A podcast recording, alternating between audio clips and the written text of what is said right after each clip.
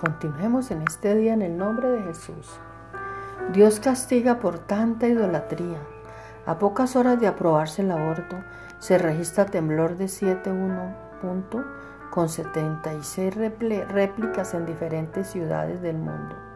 La palabra enseña, no os engañéis, el ojín no puede ser burlado, pues todo lo que el hombre sembrare, eso también segará. Gálatas 6.7. En Romanos 1, 18, 32, porque la ira de Dios se revela desde el cielo contra toda impiedad e injusticia de los hombres que detienen con injusticia la verdad, porque lo que de Dios se conoce les es manifiesto, pues Dios se lo manifestó. En vez de pedir misericordia deberíamos arrepentirnos.